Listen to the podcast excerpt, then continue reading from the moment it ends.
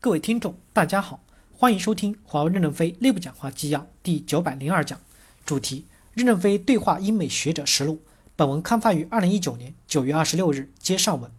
任正非回答说：“我觉得不同的国家对隐私保护的概念是有很大区别的。中国过去可能是最保守、最落后的国家，其实现在变得更开放了。每个人每一天把他所做的任何事都自己发到网上去，而不是别人发到网上去。鉴于安全的问题，千万不要把照片不断的发上去。”但人家说我就是要把照片每天都发到网上去，这就是中国年轻人和我们的区别。他们认为他们什么都不需要保护，所以才能发上去。当然，第二个，我认为隐私保护要有利于社会的安全，有利于个人的安全，要有利于社会的进步。完全过分的东西对社会造成的伤害也是不好的。我举个例子，深圳在十年前的时候，每年骑着摩托车把女孩子的包抢走的事件大概有一点八万件，而去年是零件，没有了。第二个是去年杀人的命案有九十四宗。但是全部都被破案了。现在中国的社会治安反过来要比全世界的任何一个国家的社会治安都好，特别是小孩子从国外回来以后都觉得这里的治安好，但是也牺牲了很多人的隐私，就包括我的隐私。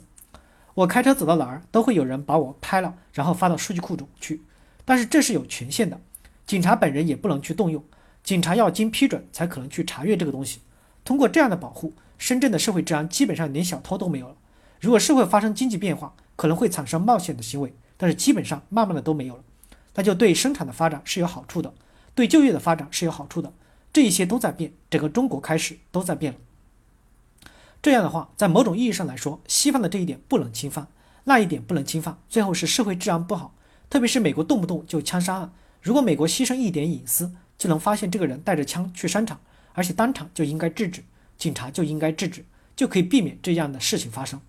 这个人的隐私得到了受到了保护，但是更多人的生命没有得到保护。有的时候，我们对隐私保护的东西还是要科学的来分析，科学的来管理。特别是一个主权国家对信息怎么管理，对数据怎么管理，这是每个主权国家自己的事情，而不要画一个全世界统一的标准。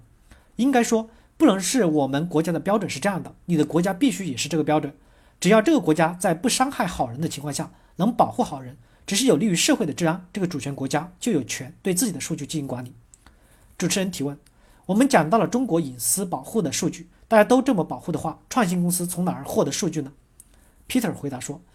你想免费获得很多东西吗？假设说我今晚生病，我在英国是有病历的，我在中国生病了，因为 GDPR 医院没有办法获得我在英国的病历，因为有数据保护的规定，在中国获获得不了我的病历和其他的个人信息。如果我生病了，我很愿意提供我个人信息来帮助我的治疗。”在疾病诊断的时候，我是特别愿意贡献我的个人数据来给医生来诊断病情。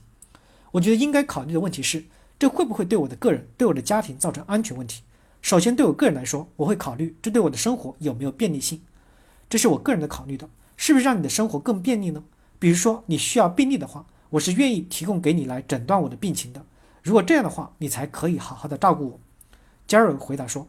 我觉得在不同的地区会有不同的隐私保护法律。”因为涉及到社会问题和文化问题、法律问题，比方说中国跟美国就不一样，这是有着历史原因。在欧洲也会有不一样的法律要求。AI 是需要大量的数据的，因此中国有数据，所以可以更好的应用人工智能，